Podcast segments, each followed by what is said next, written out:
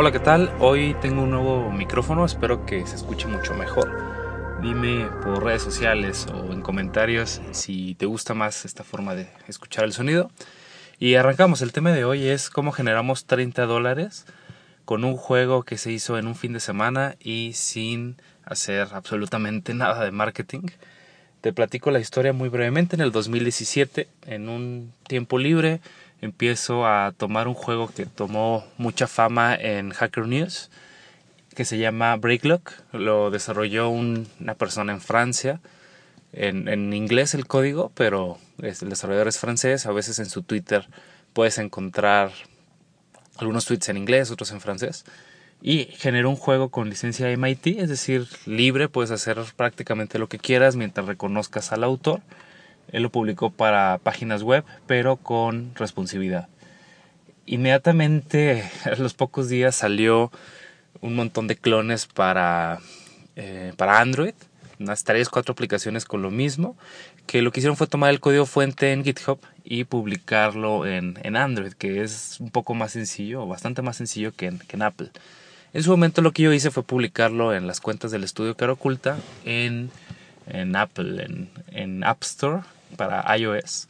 Y ya, lo dejé ahí abandonado. En algunas ocasiones lo, lo mencionaba en algunos eventos a los que iba, principalmente con mi círculo de amigos, con público en español.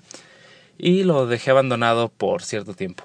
Las únicas modificaciones que, que hice fue simplificar un poco la interfaz, explicar algunas cosas, porque el juego sí está algo críptico, medio complicado de, de entender al principio. Simplifiqué algunas cosas, puse en lugar de un juego random o sin fin que tenía originalmente el juego, agregué un sistema por niveles en el cual de una forma muy simple te sugiere que hay 50 niveles. Cada vez que terminas una partida aleatoria te va contando un nivel más, es decir, vas en el 1, 2, etcétera, hasta llegar al 50. Tiene un pequeño bug de que si tú llegas al nivel 50 puedes continuar avanzando los siguientes niveles y, y, te dice, estás en el nivel 400 de 50, lo cual pues está raro, pero sigue, sigue funcionando bien. Y a mí ese juego me llegó a gustar demasiado lo juego por instinto, digamos, todos los días. Abro la aplicación, me tomo una partida de 15 segundos y va incrementándose el contador y actualmente voy como en el nivel 700, por decir algo. Y es un juego simple, bastante bueno, no tiene publicidad, no tiene absolutamente nada. Por un corto tiempo se estuvo en, como gratuito para ver hasta dónde llegaba, tuvo bastantes descargas. Y un día se me ocurre poner el, el costo de la aplicación a 5 pesos en México, que sería como un cuarto de dólar probablemente, y a un dólar en Estados Unidos. Y lo abandoné, no le hice absolutamente nada de publicidad, lo cual es una antipráctica, es totalmente malo, no lo hemos anunciado en ningún grupo de muestra tu juego, se quedó ahí abandonado por darle prioridad a otras cosas. Y sorprendentemente en este fin de año, diciembre de 2018, principios del 2019, abro la aplicación de, de estadísticas de App Store y me llevo la sorpresa de que tomó 30 dólares, recuperó 30 dólares de ganancias, que es aproximadamente unas 30 50 compras, sin haber hecho ningún tipo de, de promoción, lo cual me sorprendió muchísimo, porque actualmente en un mundo donde se suben 700 juegos al día, y de entre 60 y 80% de las apps solamente los bajan tus amigos, tienen menos de 10 descargas, que un juego pagado haya generado más de 50 descargas, cierto número de visualizaciones en la App Store, se me hizo sorprendente. Y es lo que quiero platicar contigo. Número uno, todo lo que te platiqué es totalmente no recomendado que abandones un juego en la App Store y creas que se va a vender automáticamente. Por supuesto que que no va a ocurrir que se venda solo. También el hecho de ganar 30 dólares no es demasiado. O si hubiera transformado ese fin de semana en horas laborales, me hubiera costado generar ese port del juego de web a, móvil. Por decirte algo, unos 200 dólares quizás. Y obviamente no se ha recuperado la inversión.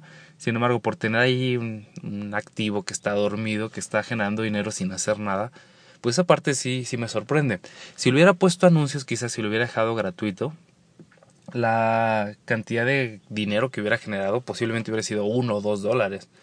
he visto en muchos foros, sobre todo programadores que no conocen la parte de marketing y que están empezando a, a entender la parte de los anuncios, constantemente publican, oye, llevo 10.000 descargas y estoy ganando unos cuantos centavos de dólar, ni siquiera un dólar es el que he ganado. Algunas personas tienen el debate entre hacer los juegos premium o hacerlos pagados que te cueste 1, 2, 3 dólares, que es el promedio actualmente en, los juegos de, de, Apple, por ejemplo, que tienden a ser más caros que las versiones en Android.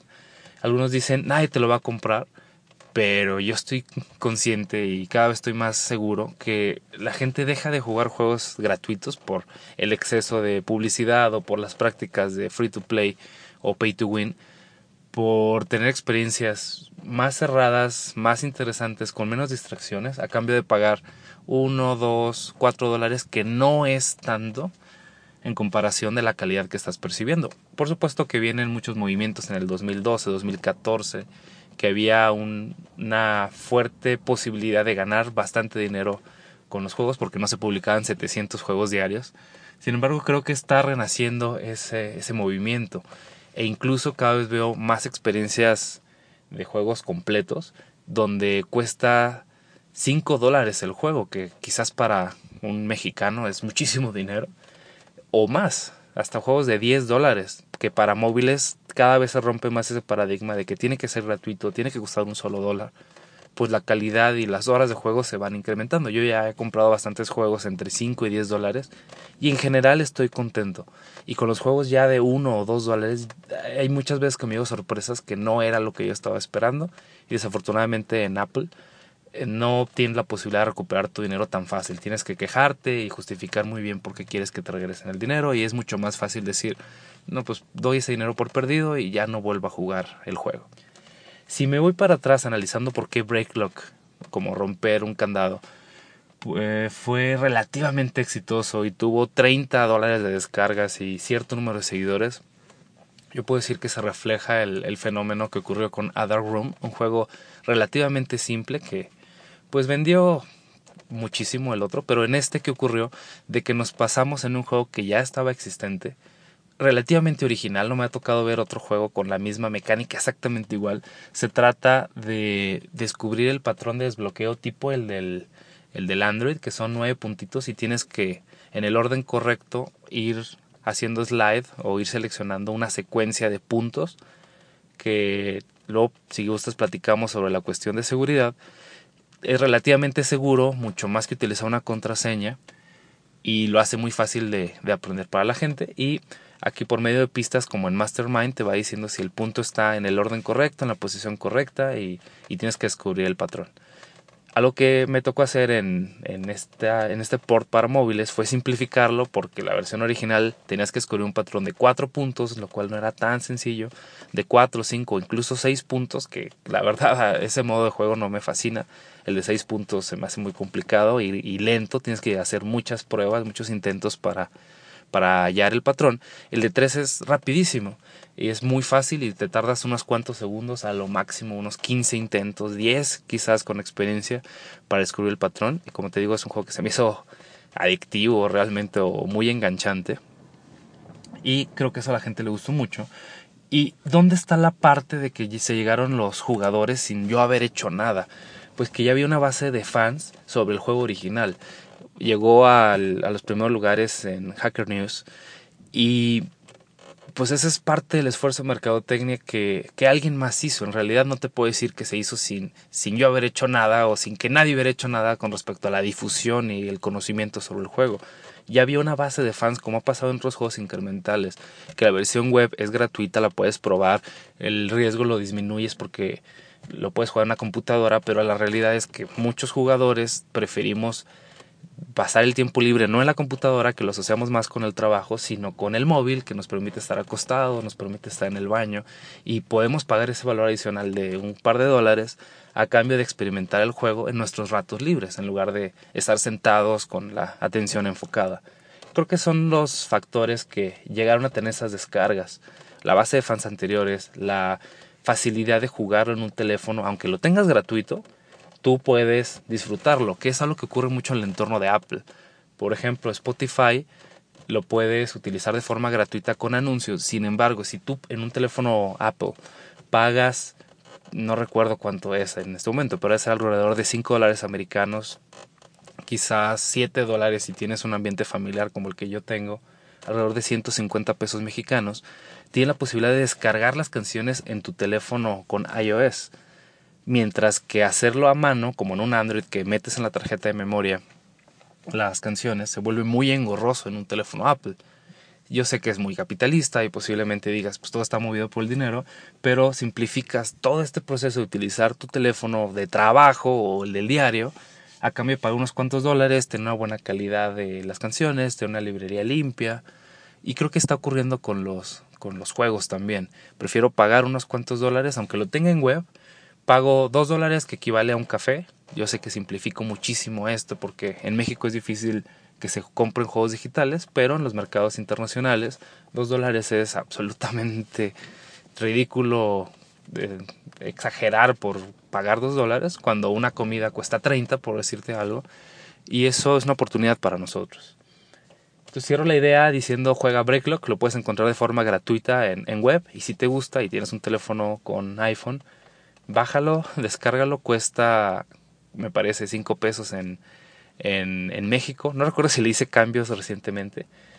Y también de recomendación, no hagas eso. Creo que se puede ganar muchísimo más. Pero como fue finalmente un experimento que está generando sin hacer mucho, quise platicarlo contigo. Recomendaciones, vas a tener un juego ya existente, ya sea desde un mod, un port, es decir, modificar un juego que ya existe, que tiene la posibilidad de editar el código y generar pequeños cambios incrementales, o agarrar un código que es abierto y que lo puedes exportar o, cambiar de plataforma hacia algún móvil. Juega con los precios. A veces nos da mucho miedo ponerle precio a las cosas y es increíble la cantidad de veces que compran algo solo porque tiene precio. Es ridículo quizás, pero es muy sorprendente.